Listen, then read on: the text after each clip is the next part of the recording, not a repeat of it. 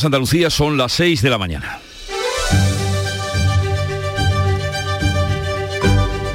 Despierta tu mente, descubre la realidad. En Canal Sur Radio, La mañana de Andalucía con Jesús Vigorra.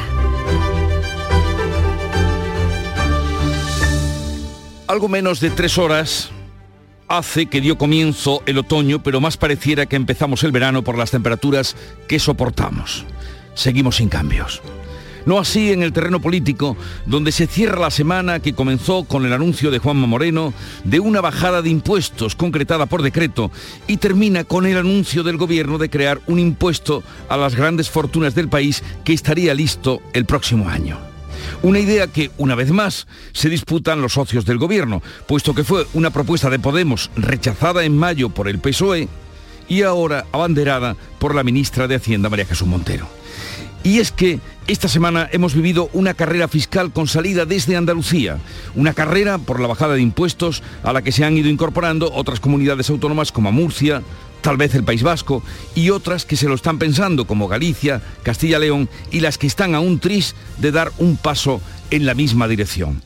Una semana en la que la iniciativa de la Junta ha marcado el paso de la actualidad política. En Canal Sur Radio, La mañana de Andalucía con Jesús Vigorra. Noticias. ¿Qué les vamos a contar con Manuel Pérez Alcázar? Buenos días, Manolo. Buenos días, Jesús Vigorra. Pues vamos con el tiempo que a todos nos ocupa y nos interesa. Este viernes 23 de septiembre, el primer día del otoño, vamos a tener cielos poco nubosos en general, intervalos de nubes bajas y brumas en los litorales sin descartar nieblas. La nubosidad de evolución diurna en el tercio oriental y sierras del resto no descarta chubascos ocasionales a partir del mediodía. Las temperaturas seguirán con ligeros cambios. Los vientos van a soplar de levante en el estrecho y las máximas van a oscilar en los 33 grados que siguen marcando Córdoba y Sevilla y los 25 de Málaga. Pues ya ven, poco cambio en las temperaturas. En cambio, ha habido muchos cambios esta semana en la política. La bajada de impuestos impulsada por el gobierno andaluz arrastra a hacer lo propio en otras comunidades y provoca una reacción en contra del gobierno central que anuncia un impuesto a las grandes fortunas. El gobierno de Murcia, del PP, secunda la deflactación del IRPF y anuncia la supresión del impuesto sobre el patrimonio. Galicia y Castilla y León, también con presidentes populares, lo están sopesando, como el presidente Socialista de Extremadura. Euskadi, donde gobierna el PNV con apoyo de los socialistas, se apunta a deflactar el IRPF. El gobierno central contraataca y anuncia ese impuesto a las grandes fortunas a partir del 1 de enero de 2023 con carácter temporal, dice la ministra. El presidente de la patronal COE, Antonio Garamendi, rechaza frontalmente la medida. Un error, eh, un error y una equivocación. De hecho, en Europa, eh, en este caso lo que se está hablando del impuesto de patrimonio, realmente solo está en España. Por lo tanto, nosotros consideramos un error. Pedro Sánchez traslada a Nueva York su campaña contra la bajada de impuestos de Andalucía, la acusa de beneficiar a Madrid y trata de buscar inversores en Estados Unidos tras anunciar el impuesto a las grandes fortunas. El presidente del gobierno acusa a Andalucía de beneficiar a Madrid con la rebaja fiscal y le insta a competir mejorando los servicios públicos o apostando por la transición energética. Yo creo que la rebaja fiscal, eh, de repente que han entrado algunos territorios, he visto Andalucía, ahora Murcia, ¿realmente a quién beneficia? Beneficia al territorio más poderoso, por el efecto capitalidad, que es Madrid. El presidente del gobierno acusa a Andalucía de beneficiar a Madrid en esta rebaja fiscal y tras el anuncio del impuesto a las grandes fortunas, que por cierto se suma a los impuestos a las eléctricas o a la banca, Pedro Sánchez se ha reunido en Nueva York con representantes de grandes fondos de inversión estadounidenses para exponer las oportunidades de inversión en España. Este viernes entró el otoño que será más seco y caluroso. La Confederación Hidrográfica del Guadalquivir garantiza el suministro solidario de agua entre las provincias de la cuenca ante el preocupante estado de los embalses. El caso que más preocupa es Córdoba con sus pantanos al 16% de capacidad, pero la Confederación garantiza la solidaridad entre provincias a través de la unidad de Cuenca. También trabaja para clausurar cinco pozos que abastecen a Matalascañas y Almonte desde Doñana que están contribuyendo al desecado de la laguna de Santa Olaya. El Ministerio de Agricultura estudia una rebaja de las peonadas necesarias para acceder a la renta agraria en el olivar. La Junta aumenta un 5% su aportación al plan de fomento Del Empleo Agrario. Agricultura esperará conocer las cifras del aforo de este año para tomar decisiones. Sindicatos como UGT ya han pedido eliminar el mínimo de jornales teniendo en cuenta la importante bajada de producción que se prevé la próxima campaña del olivar por la sequía. La Junta ha firmado por su parte el convenio con las ocho diputaciones para el plan de fomento del empleo agrario de este año. El gobierno andaluz aportará 62 millones de euros, un 5% más que el año pasado. El efecto de la reforma laboral se diluye. Los contratos temporales han aumentado nueve puntos desde abril. Aunque se sitúan en niveles muy lejos de a los anteriores a la ley, el número de contratos temporales alcanza ya el 61% según los datos del Observatorio Trimestral del Mercado de Trabajo. La tendencia es constante en los últimos meses y se une a que la afiliación indefinida se ha frenado en los últimos meses, especialmente en la modalidad de fijo discontinuo. Rusia comienza el reclutamiento masivo. Está captando hombres en estaciones de metro o autobús. La Unión Europea se prepara ante la avalancha de refugiados que huyen de este reclutamiento. Hoy comienza el referéndum en territorios del Donbass sobre la anexión a Rusia. 10.000 rusos han recibido ya la orden de reclutamiento forzoso, incluso los estudiantes, pese a que el Kremlin dijo que no serían movilizados. La Unión Europea ha abierto el debate de qué hacer con los miles de refugiados rusos que están huyendo del reclutamiento. Entre hoy y el martes, Rusia va a celebrar referendos en las zonas ocupadas de Ucrania. Pedro Sánchez ha condenado los movimientos de Rusia ante la Asamblea de Naciones Unidas. El presidente esquiva los temas espinosos en su discurso. Condena los últimos movimientos de Putin y los referendos en el Donbass. En la casi obligada mención al Sáhara Occidental, ha defendido una solución política sin mencionar el giro de su gobierno que apoya ahora el plan marroquí. Tampoco ha mencionado la soberanía sobre Gibraltar. Asegura que se trabaja en la futura relación entre la Unión Europea, España y el Peñón para lograr un área de convivencia próspera. Andalucía será la primera comunidad en vacunar contra el COVID a los niños desde los seis años. El presidente Juanma Moreno anuncia que la vacunación de la cuarta dosis comenzará el próximo 3 de octubre, al mismo tiempo que la de la gripe. Tendrán por primera vez protección contra la COVID la población desde los seis meses a los cinco años. La inclusión de la población infantil en la vacuna contra la gripe en Andalucía hace que Andalucía se convierta eh, y tenga el calendario vacunal más completo de toda España. Es algo que nos gusta mucho cuando somos los primeros en algo, lo repetimos, porque es fruto de un esfuerzo y de un compromiso. La Comisión de Salud Pública ha aprobado este jueves que los mayores de 60 años reciban la cuarta dosis en cuanto finalice el grupo de mayores de 80 años y personas que viven en geriátricos que van a comenzar a ser vacunados este próximo lunes 26 de septiembre. Después de la manifestación de ayer en Sevilla, el sector del taxi va a la huelga esta tarde y durante todo el fin de semana en Andalucía. Hay convocados paros desde las 7 de la tarde hasta las 7 de la mañana del lunes en protesta por la regulación de la Junta para permitir la actividad de los vehículos de transporte con conductor a partir del 1 de octubre, cuando quedan sin cobertura legal. Los taxistas piden una moratoria para negociar con tranquilidad. La Junta establecerá requisitos para garantizar la convivencia de ambos sectores y señala que ha duplicado las sanciones contra los VTC en Sevilla y Málaga en los últimos cuatro años en cumplimiento de la normativa. El Ayuntamiento de La Línea presenta una demanda contra el armador y la compañía aseguradora del buque OS-35 varado frente a Gibraltar y causante del vertido en la zona. En la playa de Levante de la línea se han recogido desde el martes dos toneladas y media de residuos. En Algeciras también van a emprender acciones legales. Gibraltar continúa trabajando para localizar el origen del vertido. Se ha recomendado la suspensión de toda actividad pesquera y que no se consuman mariscos capturados en la zona. El fiscal general del Estado asciende a su predecesora, la exministra de Justicia Dolores Delgado, a la máxima categoría como jefa de sala de la Fiscalía en el Supremo. Álvaro García Ortiz ha propuesto al gobierno ascender a la máxima categoría de la carrera Delgado pese a que el nombramiento no ha, ha obtenido el respaldo de la mayoría del Consejo Fiscal. La exministra socialista competía con otros 19 aspirantes, algunos de ellos mejor situados en, en el escalafón por antigüedad o currículum. Pedro Sánchez anuncia su candidatura a presidir la Internacional Socialista. En España crecen los movimientos en torno al nacimiento de nuevos partidos. Sánchez lo ha anunciado en Nueva York y ha propuesto nuevas reformas internas en la Internacional Socialista. En nuestro país, Yolanda Díaz presenta este viernes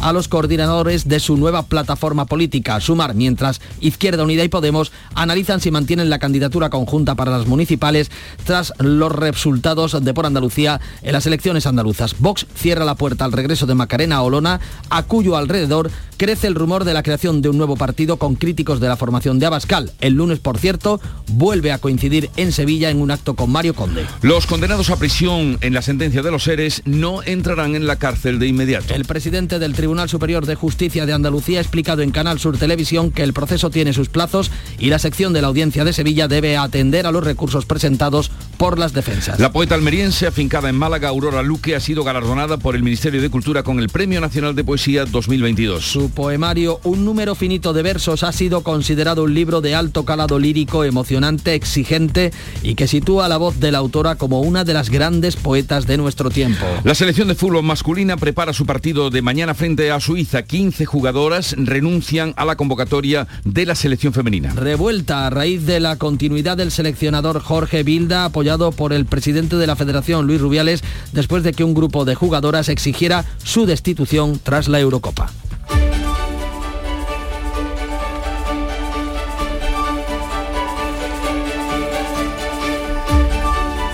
Pues así viene el día en el que vamos a tener, entre otros invitados al programa, para analizar, por ejemplo, algunas de las noticias de actualidad, que está, lo que está pasando en Rusia y también eh, esa presentación de Pedro Sánchez a la, a la Internacional Socialista, a presidir la Internacional Socialista, con el estratega y analista de política internacional, Fernando Cocho. Y también vamos a tener a partir de las 10 de la mañana eh, la visita, como cada viernes, de Joaquín Moekel para atender a los oyentes que recurren a él para consultas y preguntas. Pero vamos a comenzar por saber cómo ha ido la noche, la madrugada. Charopadilla, buenos días. Buenos días. Los viernes siempre son fantásticos, como tú comprenderás, porque ya la gente te lo, lo coge con otro ánimo. Mira, hemos estado con Francisco, que es cabrero en, en Carmona, aunque tiene que compaginarlo con la rosca porque, bueno, la- la- no le va bien con el tema de las cabras y, todo. No le va suficiente. Hombre, es que eh, la leche se paga mal, en fin, un montón de cosas, muchos jaleos. Eh, hemos ido a Jaén con Cristóbal que recolecta, está recolectando almendra. Anda que la almendra da de sí, la almendra da para comértelo, la almendra da para champú, la almendra da para un, producto que para los turrones que Pa- nos vamos a turrón, comer. pa' mantecaos. En fin, ¿para cuál más? Espérate, que está aquí. ¿Para, ¿para qué? ¿Para qué? ¿Por aquí? Ajo blanco. Ah, para ajo blanco. y, y le hemos preguntado, ah, y eh, le hemos preguntado a la gente dónde se va este fin de semana, qué va a hacer, y nos hallamos una familia que se iba, estaba, iba, iba de Jaén, había llegado al aeropuerto de Sevilla, se iba a Euro Disney, digo, ¿olé? Así también pues, yo llamo yo de vamos, que yo creía que iba a ser un fin de semana, en fin, a la playa. No, no, a Euro Normalito. Disney. Buen fin de semana para ti, que Igualmente, seguro querido. que, que será delicioso después de tus madrugadas. Y Jorge González nos apunta cómo viene el día a tenor de lo que ha leído, visto y resumido en la prensa. Buenos días, Jorge. Hola Jesús, buenos días. Damos un primer rápido repaso a las portadas de los periódicos. En el país, la Unión Europea busca un acuerdo para la acogida de refugiados rusos. La derecha italiana se entrega al liderazgo de la ultra Meloni. La fotografía en el país eh, para la favorita, la que es la favorita en las elecciones del domingo, en un meeting acompañada por Matteo Salvini, Silvio Berlusconi y Mauricio Lippi. También en el mundo podemos leer este titular, Putin caza reclutas en el metro entre pobres y minorías étnicas, con imagen de portada para una larguísima cola de coches en la frontera de Finlandia para intentar escapar de Rusia. En ABC, Vox rompe con Olona y le cierra la puerta tras sus críticas al partido. Y a la caza de reclutas hasta en la calle y en las salidas del metro. Una fotografía en ABC para uno de los reservistas llamados a filas despidiéndose de su familia. Y por último, en La Razón, presupuestos, negociación antes con el PNV y Bildu que con Esquerra Republicana. Rusia incapaz de reclutar a los 300.000 reservistas. La imagen en La Razón para los representantes ruso, estadounidense y ucraniano en Naciones Unidas y también el secretario general de la ONU tapándose la cara con una mano, con un gesto como diciendo, Dios mío, esto está muy complicado. A veces los gestos dicen más que las palabras. Eh, Beatriz Almeda, el, mundo, ¿cómo lo ve o cómo se ve a través de los periódicos internacionales? Buenos días. Muy buenos días. Pues el Frankfurter Allgemeine Zeitung dice, de repente la guerra se acerca a los rusos. La movilización es caótica, se convocan manifestaciones, se forman atascos en las fronteras, algunos ya prevén el fracaso. El Pravda ruso dice que el gobierno guardará el empleo a los movilizados. Ya se pueden ir tranquilos porque a la vuelta eh, tendrán sus puestos intactos. En el periódico ucraniano Odborebatel dice que Estonia y la República Checa se niegan a admitir a los rusos que huyen de la movilización.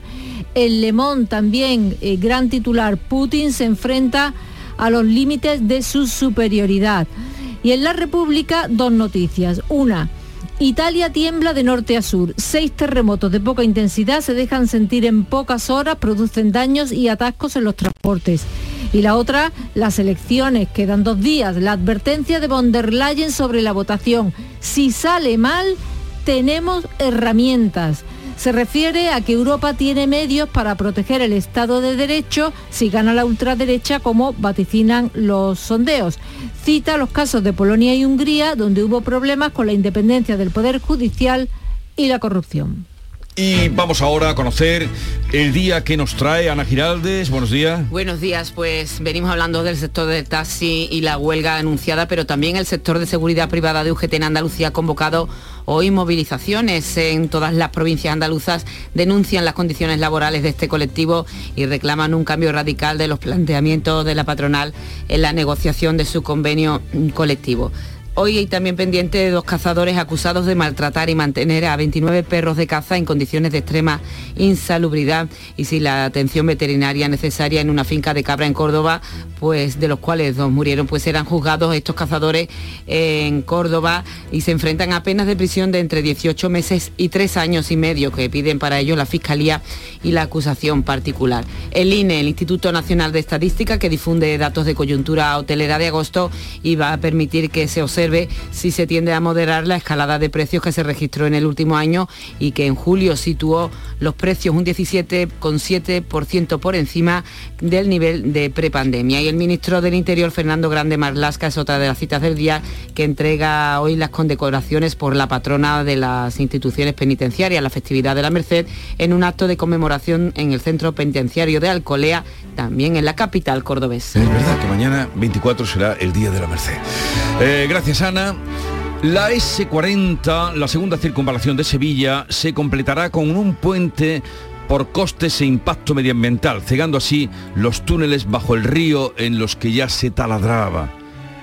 El tempranillo, cual barquero sin barca, clama entre los dos ríos. Tempranillo de túneles y puentes.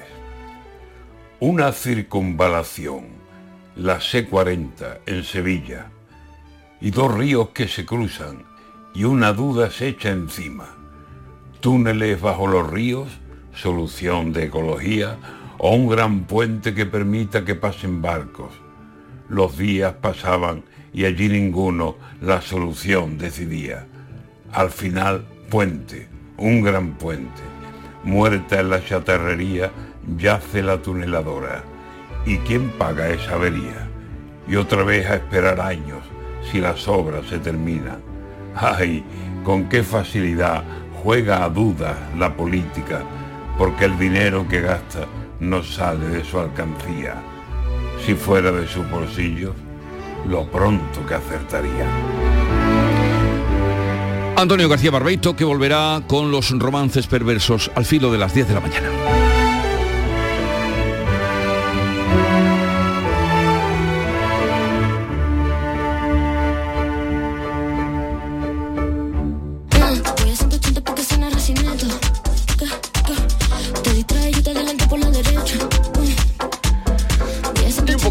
Que nos llega desde Canal Fiesta Radio con Rosalía, Despechá, eh, la música que suena las 24 horas en Canal Fiesta. Sigue ahora la información en Canal Sur Radio. Comienza la mañana Andalucía desde ahora y hasta las 12 del mediodía.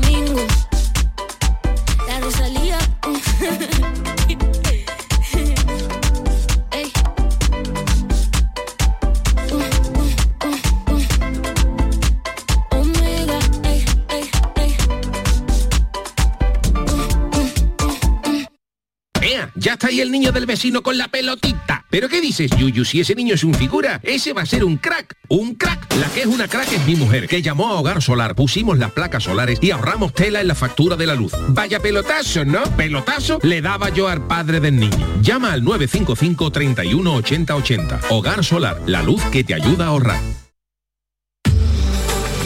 Papi, ¿tú a qué te dedicas? Soy ingeniero de coches híbridos. Es un trabajo muy técnico, lleva tiempo. Es como cuando eh, tú no tenías deberes que hacer. Gama Renault y Tech. Difícil de explicar, fácil de entender. Llévate tu Renault ahora y no empieces a pagar cuotas hasta el año que viene. Con Renault Care 5. Consulta condiciones en Renault.es. Descúbralo en la red Renault de Andalucía. En Canal Sur Radio, la mañana de Andalucía con Manuel Pérez Alcázar. 6 y casi 20 minutos de la mañana. La bajada de impuestos impulsada por el gobierno andaluz pone sobre la mesa dos modelos fiscales y ha provocado dos efectos de dirección contraria. Fíjense, el primero, de imitación de otras comunidades y a la par una reacción a la contra del gobierno central que anuncia un nuevo impuesto que contrarresta la bajada emprendida por la Junta Ana. La ministra de Hacienda ha puesto fecha para acometer su idea de implantar un impuesto a las grandes fortunas, aunque no deja claro cómo será la figura tributaria el 1 de enero de 2023 y con carácter temporal. Y en ese sentido veníamos trabajando y seguimos trabajando. Eh, fundamentalmente estará vinculado a la entrada en vigor en el año 1 de enero de todo lo que son las obligaciones fiscales. A los presupuestos pues habrá que ver la fórmula. Anuncio que ha sorprendido a los socios de Podemos que propusieron este impuesto y que en un principio no aceptó el Partido Socialista. Ahora Pedro Sánchez se suma a esta tasa. Acusa a Andalucía y a Murcia de beneficiar a Madrid por sus rebajas fiscales. Desde Nueva York ha asegurado que ninguna persona con un gran patrimonio va a cambiar su residencia fiscal de Madrid a otro lugar porque el efecto de la capitalidad justifica la atracción de patrimonio. El presidente del gobierno ha criticado que las comunidades del PP con una mano recorten impuestos al 0,2% de su población y con la otra pidan recursos al eh, gobierno central. Todas las administraciones tenemos que ser corresponsables fiscalmente, no podemos eh, entrar en una competencia a la baja entre territorios eh, fiscal, cuando además algunos de estos territorios con una mano recortan al 0,2% de sus ciudadanos eh, estos impuestos y con la otra están pidiendo recursos económicos a Europa y a la Administración General del Estado. Pero a la vez eh, que critica esta bajada de impuestos y anuncia ese impuesto a las grandes fortunas, Sánchez se ha reunido en Nueva York con los representantes de los grandes fondos de inversión estadounidenses para exponerles las oportunidades, dice, de inversión en España. Entre ellos la Cámara de Comercio Americana, el Banco JP Morgan o KKR, la multinacional de fondos de inversión y capital riesgo. Ante este grupo de empresarios, el presidente del Gobierno ha mostrado su confianza en la fortaleza de la economía española. Ha detallado los avances del plan de recuperación, transformación y resiliencia y ha, puesto, ha expuesto las medidas que están llevando a cabo en otros asuntos como la lucha contra el cambio climático. Sánchez ha abordado además la lucha contra la inflación y la subida de los tipos de interés, la crisis energética y los elevados precios de la energía. La propuesta del gobierno de ese impuesto a las grandes fortunas ha eh, tenido respuesta de todos los partidos. Desde el PP, Cuca Gamarra ha acusado al Ejecutivo de querer utilizar el impuesto como una cortina de humo para tapar polémicas como la generada por el ministro Escriba hablando de recentralizar impuestos. Es curioso, ¿no? Yo recomendaría al Partido Socialista que en esta dinámica que tiene de intentar tapar todas las polémicas que le genera el señor Escribá, con esa recentralización de impuestos que ha planteado esa semana o los problemas internos que, que tienen, pues eh, que recuerden a Alfonso Guerra cuando decía no queremos eh, menos ricos, queremos menos pobres. Desde Esquerra y Más País, socios del gobierno, Errejón y Rufián dicen que se les queda corto. Lucharemos por ello es que no sea coyuntural, sino estructural, que no sea temporal, que sea lo más, eh, vamos, que sea algo perenne en el tiempo, pues porque para que los que más tengan aporten un poquito más y los que menos pues no tengan que aportar tanto. Si la guerra se endurece y se alarga, para que el invierno no sea todavía más largo y todavía más duro para la inmensa mayoría, hay que tomar medidas excepcionales que contribuyan más quienes más tienen y proteger a los más débiles. Y mientras eh, hay debate sobre esta nueva tasa, la patronal COE, su presidente Garamendi, se opone de frente y considera una equivocación el nuevo impuesto a las grandes fortunas. Un error, eh, un error y una equivocación. De hecho, en Europa, eh, en este caso lo que está hablando el impuesto de patrimonio, realmente solo está en España. Por lo tanto, nosotros consideramos un error. Impuesto a las grandes fortunas que apadrina el gobierno central, pero después de que Andalucía eh, haya previsto esa bajada de impuestos, son muchas las comunidades que se suman al carro. Murcia ya lo ha hecho, el País Vasco, donde gobierna el PNV con el apoyo de los socialistas, también se suma a deflactar el IRPF, que entrará en vigor el 1 eh, de enero de 2023. En Castilla-La eh, Mancha ha habido críticas por parte del presidente socialista, sin embargo, su homólogo Socialista de Extremadura sí que se plantea una rebaja también del IRPF en Extremadura. Al margen del tema de los impuestos, lo que es noticia este viernes, este primer día del otoño, es la sequía. Un otoño que arranca y que se prevé más seco y caluroso ante la grave situación. La Confederación Hidrográfica del Guadalquivir advierte que los pantanos de la cuenca suministrarán agua solidaria, solidariamente entre provincias, José Manuel de la Linde. Esto es lo que la Confederación Hidrográfica del Guadalquivir denomina unidad de cuenca. El caso que más preocupa es Córdoba, con sus pantanos al 16%. El presidente de este organismo, Joaquín Paez, tranquiliza a los agricultores. El mapa de la Confederación no tiene rayitas de estas discontinuas que dicen Córdoba, Jaén. No, no, no. Tenemos toda la cuenca. Entonces el agua es de todos y la gestionamos para todos. Da igual que sea el arroz, que el olivar, que Confederación trabaja ya para clausurar los cinco pozos o sondeos que abastecen a Matalascaña o al monte desde el complejo de Doñana. Reconoce que están contribuyendo al desecado de la laguna de Santa Olalla. La consejera de Agricultura, por su parte, Carmen Crespo, vuelve a pedir al Gobierno una bajada de impuestos para el sector agrícola, en concreto la reducción del IVA en los insumos. ¿Por qué no la bajada del IVA de los insumos? ¿Por qué no el IVA que se bonifique en este caso a las comunidades de regantes que están pasando dificultades importantes? ¿Por qué no el IVA en este caso a los alimentos? Es decir, podemos explorar los impuestos directos e indirectos que en este momento se pueden plantear para la bajada de costes de producción. En esto que la Junta va a invertir 11 millones de euros en los tratamientos selvícolas que reducen el riesgo de incendio forestal cuando la Comisión Europea ha abierto expediente de infracción por falta de conservación, lo va a investigar eh, en, el caso de los incendios de Sierra Bermeja de los dos últimos años. Por su parte, el gobierno andaluz ha de- anunciado una aportación de 62 millones de euros al plan de fomento del empleo agrario, el PFEA. Es un 5% más que el año pasado, lo ha firmado el consejero de Justicia, José Antonio Nieto, con las diputaciones. Por mucho que sean necesarios los materiales, mucho más es necesaria la mano de obra. Mucho más es ofrecerle una oportunidad de empleo a una persona que no lo tiene. Que no se nos olvide nunca y que no te perdamos de vista esa realidad que, que tenemos que tener presente. Y el ministro de Agricultura, Luis Planas, estudia la posibilidad de rebajar las peonadas eh, suficientes para acceder al subsidio agrario en el sector del olivar. El decreto ley que yo llevé al Consejo de Ministros en materia de sequía ya en el mes de marzo, el decreto 4 2022, redujimos de 30 a 20 el número de jornadas para, para la percepción del subsidio agrario. Pero evidentemente hay que revisarlo a la vista del contexto actual, sin duda examinaremos. La luz baja hoy un 15,27% hasta los 242 euros el megavatio hora, eso después de una larga reunión de la ministra eh, Teresa Rivera con el responsable de Economía del Partido Popular, Juan Bravo, para tratar de acercar posturas sobre las nuevas medidas de ahorro energético. posición que se adopte como país debe ser participada por todos los partidos políticos, que nosotros somos los primeros que lo defendemos, que tienen que participar también las comunidades autónomas, que tienen que participar las entidades locales. Eh, hemos centrado mucho tiempo en el tema de las renovables, compartiendo algunos de los problemas que hay, que se saben, se conocen y que creo que si todos trabajamos lo podemos agilizar. En el tema de los Next Generation también hemos estado hablando, la posibilidad del biogás o del biocombustible como una oportunidad de, de tecnología que se está trabajando en España y que quizá España puede tener.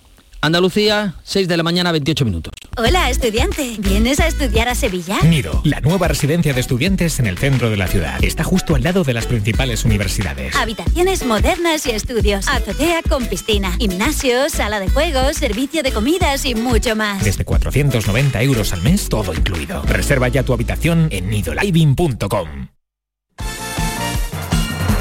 Antonio Camaño, Pepe Mel ya trabaja al frente de la plantilla del Málaga. Buenos días. Hola, ¿qué tal? Buenos días. Se acabó la etapa de Pablo Guede al frente del Málaga. Ya está Pepe Mel trabajando con su plantilla para afrontar nuevos retos. El que fuera entrenador del Málaga se despidió en el día de ayer, lógicamente emocionado, con tristeza y pena de abandonar este proyecto en el que no ha triunfado. No me voy, no me voy dolido, no me voy nada, porque sé que esto es fútbol. Como persona me voy eh, orgulloso porque cumplí el sueño de mi vida, que era volver a estar acá con las canchas llenas. Y lo logré, lo logré. Mientras tanto, el Sevilla, como sucediera en el año 2021, va a presentar déficit en sus cuentas cuando se celebre la próxima Junta General de Accionistas. Arrojará este ejercicio algo menos de 20 millones de euros de pérdida, a pesar de las ventas de jugadores que se han producido este verano. Eso sí, no computa la de Conde. Y buenas noticias para Sergio González en el Cádiz con la presencia del Choco Lozano en las últimas sesiones preparatorias. El atacante se cayó de las últimas citas, pero parece que ahora retoma el pulso a la competición y su vuelta está cercana. Como también la de Fekir y Víctor Ruiz en el Betis, Que siguen trabajando al margen de grupo con la intención de estar a la vuelta de la liga después del parón de selecciones con el partido del Betis ante el Celta en Balaídos.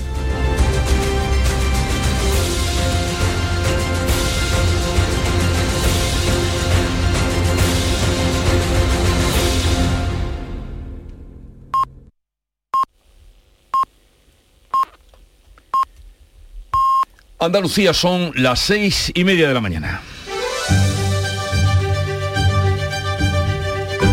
La mañana de Andalucía con Jesús Vigorra. Y con Pérez Alcázar a esta hora resumimos en titulares las noticias que les venimos contando. Varias comunidades siguen a Andalucía en la bajada de impuestos mientras el gobierno central anuncia crear un impuesto a las grandes fortunas. El gobierno de Murcia del PP secunda la deflactación del IRPF y anuncia la supresión del impuesto sobre el patrimonio. Galicia y Castilla y León también del PP lo están estudiando, como el presidente socialista de Extremadura, Euskadi, se apunta a deflactar el IRPF con gobierno de PNV y socialistas. Esta madrugada, hace tan solo unas horas, ha entrado el otoño que será más seco y caluroso. La Confederación Hidrográfica del Guadalquivir garantiza el suministro solidario de agua entre las provincias de la cuenca ante la preocupante situación de los embalses. El caso que más preocupa es Córdoba, con sus pantanos al 16% de capacidad. El Ministerio de Agricultura estudia rebajar las peonadas necesarias para acceder a la renta agraria en el olivar. Sindicatos como UGT ya han pedido eliminar el mínimo de jornales teniendo en cuenta la importante bajada de producción que se prevé la próxima campaña por la sequía. El efecto de la reforma laboral empieza a disolverse. Los contratos temporales han aumentado 9 puntos desde abril. Suponen ya el 61% según los datos del Observatorio Trimestral del Mercado de Trabajo. La tendencia es constante en los últimos meses y se une a que la afiliación indefinida se ha frenado en este mismo periodo. 10.000 rusos han recibido ya la orden de reclutamiento militar forzoso, entre ellos muchos de los 1.400 arrestados durante las manifestaciones recientes. Putin ha empezado a llamar a estudiantes aunque aseguró que no serían movilizados. La Unión Europea ha abierto el debate de qué hacer con los rusos que están huyendo del país. Alemania llama a la acogida, pero los países bálticos, los limítrofes con Rusia, no están por la labor.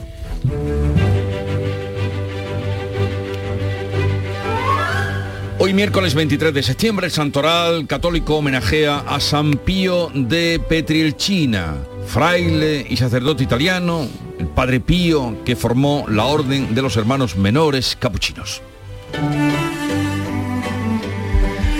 Y tal día como hoy, vamos a recordar hoy más nacimientos. Nace en 1930 Ray músico y cantante estadounidense.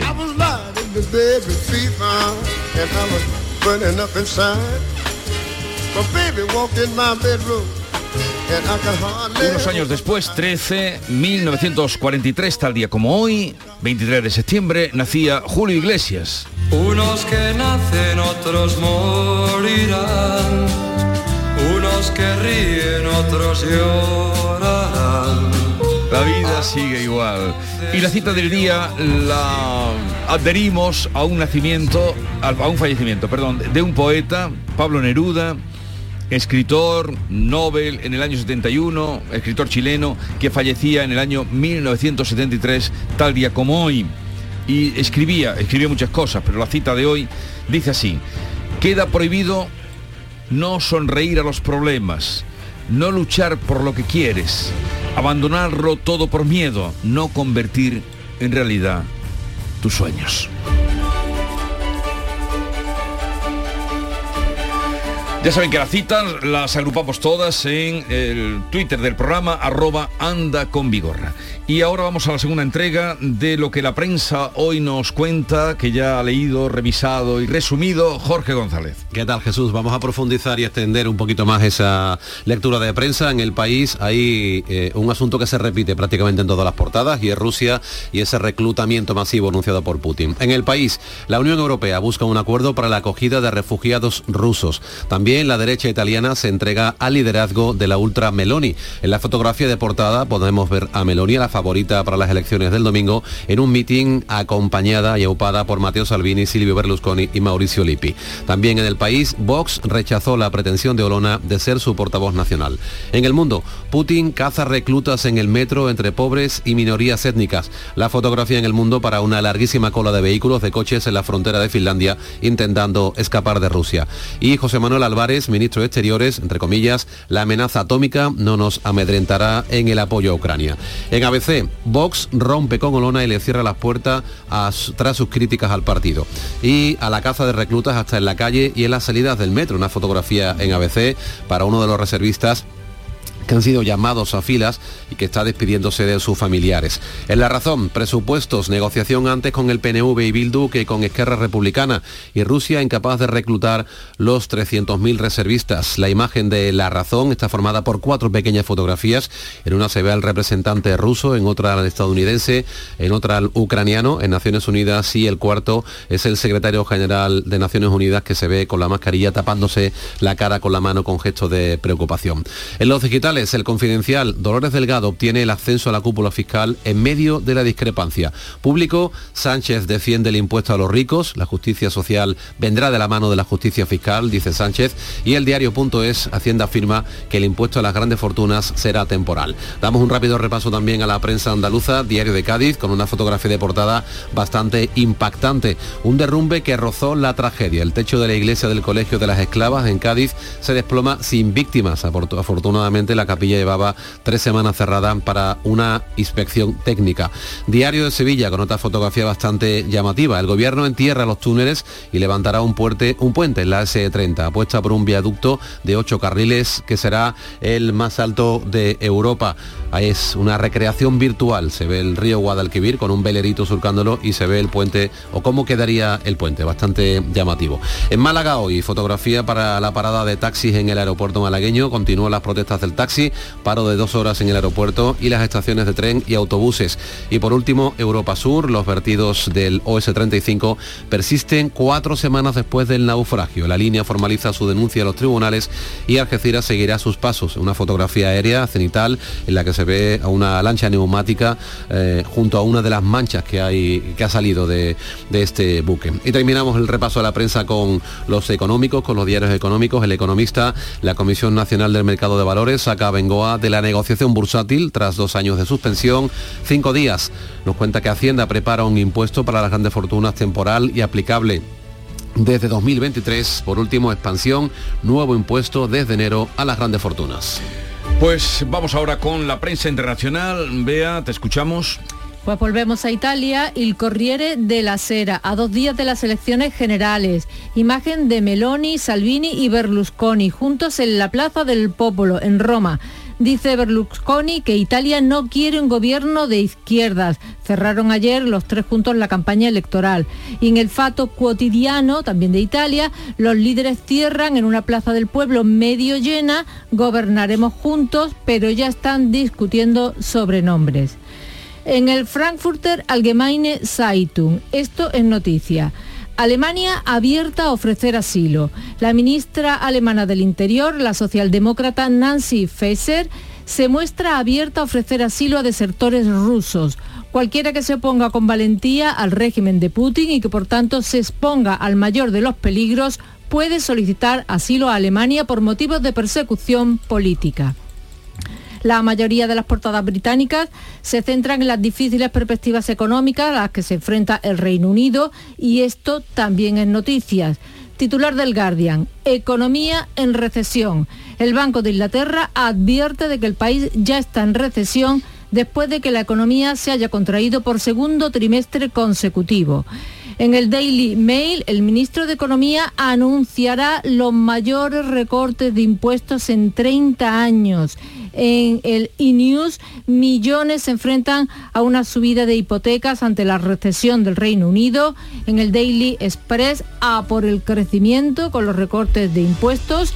En el SAN, la primera ministra te rebajará los impuestos dentro de seis semanas Y en el Financial Times leemos que el Banco de Inglaterra sube, los tipos de interés medio punto y apunta a más subidas en noviembre. Sobre esto, allende los mares, dice el Wall Street Journal que los bancos centrales del mundo se apresuran a subir las tasas después del aumento de la Fed. Termino con el Times, con una fotografía de cuatro deportistas tenistas muy sonrientes, con eh, smoking y pajarita, Nadal, Andy Murray, Federer y Djokovic. Ayer en la cena de inauguración de la Copa Leiber, Federer y Nadal eh, ganaron el partido de dobles. Bueno, un homenaje, despedida de, de estos dos, o de Federer. Eh, vea que tengas un buen fin de semana. Igualmente. Sigue la información ahora en Canal Sur Radio, son las 6.40 minutos de la mañana. Cariño, el día que te cases, ese día que recordarás toda tu vida, habrá sorteo de Bonoloto. Pero mamá, si nos acabamos de conocer. Y al día siguiente que os iréis de luna de miel también. Mamá. Y el día que tengas tu cuarto hijo también. Mamá. Y el día que ya no queráis venir a verme. Mamá, eso no pasará nunca. Sí, sí, pasará. ¿Habrá sorteo? Hoy hay sorteo de Bonoloto y mañana también. Juega ahora de lunes a domingo por 50 céntimos la apuesta. Bonoloto, el juego que más oportunidades te da. Loterías te recuerda que juegues con responsabilidad y solo si eres mayor de edad.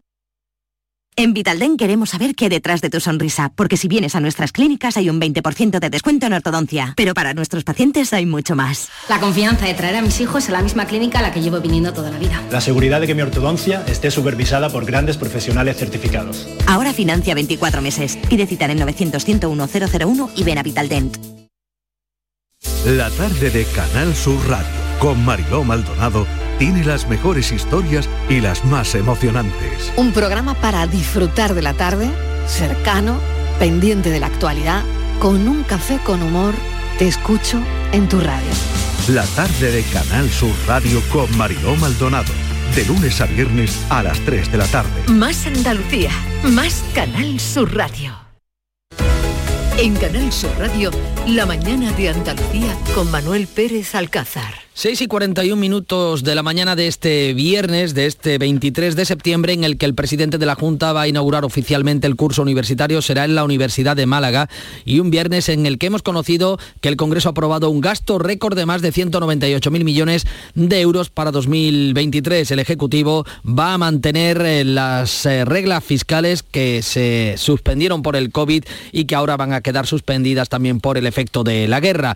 Y es que el impacto de la reforma laboral empieza a disolverse. Los contratos temporales han aumentado nueve puntos desde el mes de abril y no son los únicos malos datos económicos. El Banco de Inglaterra ha subido los tipos de interés hasta, los, eh, hasta el 2,25%. Es el efecto eh, que sucede a la eh, subida de los tipos que aplicaba ayer la Reserva, la Reserva Federal norteamericana y que ya avanza que en nuestro país puede suponer, en nuestro país y en toda la zona euro, una subida, un escenario del 3% del Euribor en 2023. Fíjense, el consumo de cemento lleva cuatro meses consecutivos cayendo. Se trata de un indicador que permite medir bien la temperatura del sector y la última estadística sobre este material clave para las obras y para fabricar hormigón refleja una tendencia que también está a la baja. Nos centramos en la guerra en Ucrania, que es eh, buena parte de la causa de esta situación económica. 10.000 rusos han recibido ya la orden de reclutamiento forzoso militar por parte de Vladimir Putin, Rusia comienza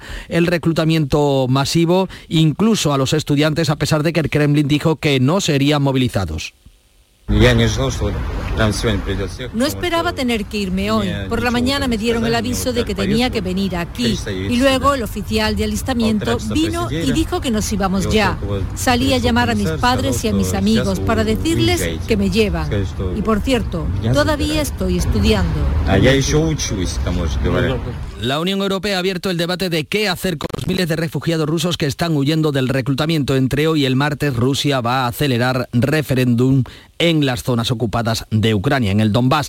Pedro Sánchez ha condenado estos movimientos de Putin en la Asamblea de Naciones Unidas, aunque el presidente ha esquivado los temas espinosos. En eh, la casi obligada mención al Sáhara Occidental, ha defendido una solución política sin mencionar el giro de eh, su gobierno que apoya ahora el plan marroquí. No podemos arrastrar conflictos del siglo pasado y por ello España apoya una solución política mutuamente aceptable en el marco de la Carta de Naciones Unidas y de las resoluciones del Consejo de Seguridad de Naciones Unidas. Mi país, España, va a continuar apoyando a la población saharaui, siendo el principal donante internacional de ayuda humanitaria a los campamentos de refugiados saharauis. Tampoco ha mencionado el presidente la soberanía sobre Gibraltar. Asegura que se trabaja en una futura relación con la Unión Europea y el Peñón para lograr un área de convivencia próspera. Y en cuanto al COVID, Andalucía va a ser la primera comunidad en vacunar a los niños desde los seis meses. El presidente Juanma Moreno anuncia que la vacunación de esta cuarta dosis comenzará el próximo 3 de octubre al mismo tiempo que la de la gripe. La inclusión de la población infantil en la vacuna contra la gripe en Andalucía hace que Andalucía se convierta eh, y tenga el calendario vacunal más completo de toda España. Es algo que nos gusta mucho cuando somos los primeros en algo, lo repetimos, porque es fruto de un esfuerzo y de un compromiso. Por cierto que la Comisión de Salud Pública ha aprobado este jueves que los mayores de 60 años reciban la cuarta dosis en cuanto finalice el grupo de mayores de 80 y personas en geriátricos que comenzarán a ser vacunados el próximo lunes, el 26 de septiembre. La que fuera ministra de Justicia, Dolores Delgado, ha sido ascendida a fiscal jefe de sala del Tribunal Supremo, la máxima categoría del Ministerio. Lo ha hecho el fiscal general Álvaro Ortiz, que ha sido su sucesor en el cargo. Recordamos que Dolores Delgado se dio de baja de este cargo eh, por eh, problemas eh, médicos y ha obtenido el visto bueno, como decimos, de la Fiscalía, a pesar de haber tenido en contra los informes del sector. El, ingreso en prisión, también en relación con los asuntos judiciales, el ingreso en prisión de los condenados por los seres no va a ser automático, no va a ser inmediato, según ha explicado en Canal Sur Televisión el presidente del Tribunal Superior de Justicia de Andalucía, Lorenzo del Río. Deberá pasar un tiempo mínimo en el que los propios magistrados incoen esa ejecutoria, den traslado al fiscal y den también respuesta a esas peticiones que tienen peticiones de aclaraciones que se han producido por algún lado, peticiones de posible suspensión o no todavía de ese ingreso en prisión. Todo eso entiendo que lógicamente lo resolverá la Audiencia Provincial de Sevilla. No será todo automático ni inmediato. Movimientos en lo político. Pedro Sánchez ha anunciado en Nueva York eh, que se postula que para presidir la Internacional Socialista, una organización que pretende además reforzar aquí en nuestro país, Yolanda Díaz va a presentar este viernes a los coordinadores de su nueva plataforma política Sumar, mientras Izquierda Unida y Podemos analizan si mantienen la candidatura conjunta para las municipales tras los resultados de Por Andalucía en las elecciones andaluzas. Apuestan por concurrir juntos, pero no aclaran la marca. Y ha cerrado definitivamente la puerta al regreso de Macarena Olona como explica su portavoz Iván Espinosa de los Montes. A la vista del daño que se está haciendo a través de ella, lo que podemos decir es que este definitivamente es el fin del camino. Le deseamos lo mejor en lo político y nos tendrá siempre y a mí personalmente a su disposición para cualquier asunto personal. Pero no parece que sea el fin del camino para Olona, a cuyo alrededor crece el rumor de la creación de un nuevo partido con críticos de la formación de Abascal. Este lunes Olona vuelve a coincidir en Sevilla en un acto con Mario Conde. La Consejería de Empleo de la Junta y la Dirección General de Tráfico van a poner en marcha un plan para prevenir los accidentes laborales en itinere. Eh, Comisiones Obreras ha calificado de dramáticos los datos de siniestralidad laboral en nuestra comunidad donde fallece un trabajador, fíjense, cada dos días y en cada jornada tiene lugar tres accidentes de carácter grave. A partir de esta tarde, el sector del taxi va a la huelga durante el fin de semana en Andalucía. Hay convocados paros desde las 7 de la tarde hasta las 7 de la mañana del lunes que pueden provocar... Eh, problemas de, eh, traslado a los aeropuertos o a las estaciones de ferrocarril. Protestan por la normativa que, que, prepara la Junta para regular el trabajo de los vehículos de transporte con conductor, como explica Rafael Baena, presidente de Elite Taxi que se establezca el marco regulatorio, que esperemos al 1 de octubre, como ellos llevan diciendo que pensaban hacer durante cuatro años, esperemos al 1 de octubre, se establezca el marco regulatorio que establece el decreto Ábalos, que las VTC de momento solo puedan hacer servicio interurbano, como ya establece el decreto Ábalos, y a partir de ahí nos sentamos a hablar. La consejera de Fomento va a establecer requisitos para garantizar la convivencia de ambos sectores. Marifran Carazo subraya que eh, su departamento ha llegado a duplicar las sanciones a los VTC, lo que asegura mm, demuestra que se está cumpliendo, haciéndose cumplir la normativa. Vamos a intentar hasta el último minuto eh, mantener encuentros, seguir escuchando y convencernos que es necesario en Andalucía contar con una nueva norma que favorezca la convivencia pensando en el usuario, en el consumidor, en prestar un servicio de calidad.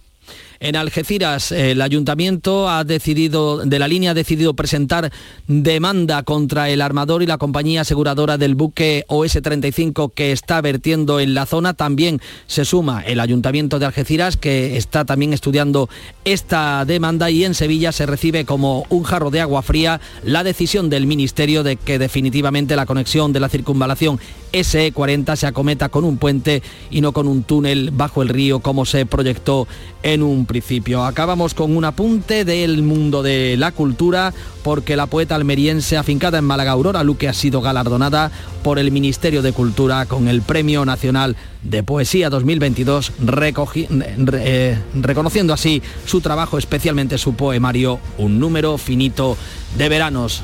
Llegan las 7 menos 10 de la mañana, la información más cercana, la que le interesa, la de su ciudad y su provincia.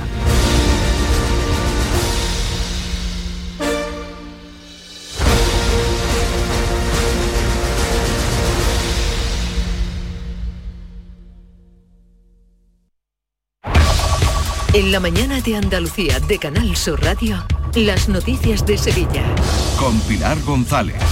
Hola, buenos días. El gobierno cerrará la S40 por la zona sur con un puente sobre el Guadalquivir de casi 4 kilómetros. En 10 días el proyecto echa andar. Los taxistas inician esta tarde una huelga que va a durar todo el fin de semana y acabamos de entrar en el otoño, un otoño seco y hoy Aljarafesa estudia medidas para atajar esta falta de agua en sus municipios. Tenemos intervalos de nubes mm, además de niebla y las temperaturas suben ligeramente. Está previsto alcanzar 34 grados en Écija, 33 en Sevilla y Lebrija y 32 grados en Morón. A esta hora 21 grados en la capital. Porque realizar una obra eficaz y eficiente en Sevilla es posible. Revesan. Contamos y trabajamos con arquitectos, administradores de fincas y para particulares, llevando a cabo sus proyectos con la calidad y seriedad que nos caracteriza. Contáctenos en revesan.es. Revesan, transformando Sevilla. Estás en casa y te llega el paquete que tanto estabas esperando. Después reciclas la caja de cartón en el contenedor azul para que se convierta en el libro que alguien lee mientras recoge el paquete que tanto estaba esperando. Y que en la economía circular, cuando reciclas, los envases de cartón se convierten en nuevos recursos. Recicla más, mejor, siempre. Lipasan y Ecoembes. En Canal Sur Radio, las noticias de Sevilla. En un plazo de 10 días sale a información pública el anteproyecto para la construcción del puente sobre el Guadalquivir entre Coria y Dos Hermanas. El Gobierno ha decidido definitivamente cerrar el proyecto de la S40 con este puente y descarta la opción del túnel que reclamaban los ayuntamientos. Era un viaducto de casi 4 kilómetros de largo y 70,8 metros de gálibo de navegación de altura. En la decisión han pesado mucho los plazos de finalización del proyecto, entre otras cosas, como ha explicado el secretario secretario General de Infraestructuras del Ministerio de Transporte, Xavier Flores. Estas alternativas que hemos estudiado han sido fundamentalmente las alternativas en túnel y las alternativas en viaducto. Y al final el documento lo que nos dice es que son mejores las alternativas en viaducto, ya que estas alternativas significan una reducción del tiempo de ejecución, una reducción del coste de construcción, una reducción del coste de mantenimiento, así como una mejor integración ambiental. El puente costará 458 millones de euros, podría estar en 2028. Los túneles tenían un plazo de construcción más elevado y también el presupuesto superior a los 1.300 millones. Dice el representante del Ministerio que hay que solucionar ya este fracaso histórico y que era el momento de avanzar de una vez sin mirar al pasado. Nosotros hemos querido, sobre todo, hacer una tabla rasa y empezar de cero y no hemos querido plantearnos con las mochilas de lo que se hizo, lo que se dejó de hacer, porque ahí también hay mucha leyenda urbana, si se me permite, sobre lo que se hizo, lo que no. Pues hay decepción en el alcalde de Coria, Modesto González, quien no da por perdida la opción del túnel. Nosotros vamos a seguir luchando por el túnel, a no ser que se nos dé unas explicaciones absolutamente razonables y creíbles. No vamos a permitir que una infraestructura nos genere un problema ambiental y también de salud. El alcalde de Dos Hermanas, Francisco Rodríguez, apoya la construcción del puente y el de Sevilla, Antonio Muñoz, va a pedir al Gobierno que compense a Sevilla por el ahorro que supondrá el puente con respecto al proyecto inicial del túnel e insiste en que lo importante es que se termine completamente esta circunvalación. Si al final la opción que se elige es por cuestión económica, y eso supone un menor presupuesto del previsto, esa diferencia se tiene que invertir en Sevilla. Si la opción o la alternativa supone menos presupuesto, que se financien otro tipo de proyectos con el tema de movilidad. Y el candidato del PP a la alcaldía de Sevilla, José Luis Sanz, se ofrece a acompañar a Muñoz, dice a Moncloa, para exigir los túneles. Califica de auténtico atropello a Sevilla la opción del puente. hoy se consuma lo que supone un auténtico atropello, un auténtico engaño y una auténtica humillación a la ciudad de Sevilla. Sevilla no se va a olvidar de quién era el alcalde cuando nos robaron los túneles para superar, para rematar la C40. Les contamos en otro orden de cosas y en la agenda del día que la empresa de aguas Aljarafesa se va a reunir a la una de la tarde en Tomares para abordar la situación de sequía en los 31 municipios a los que abastece. Un encuentro al que asiste el presidente de la Diputación y en el que previsiblemente se aprobarán medidas similares a las adoptadas esta misma semana por EMASESA y que entrarán en vigor el 3 de octubre. También este mediodía concentración estudiantil por la situación climática global será la protesta en la Plaza Nueva, mientras que el alcalde de Sevilla preside en Málaga la Asamblea de la Red Ciudades por el clima.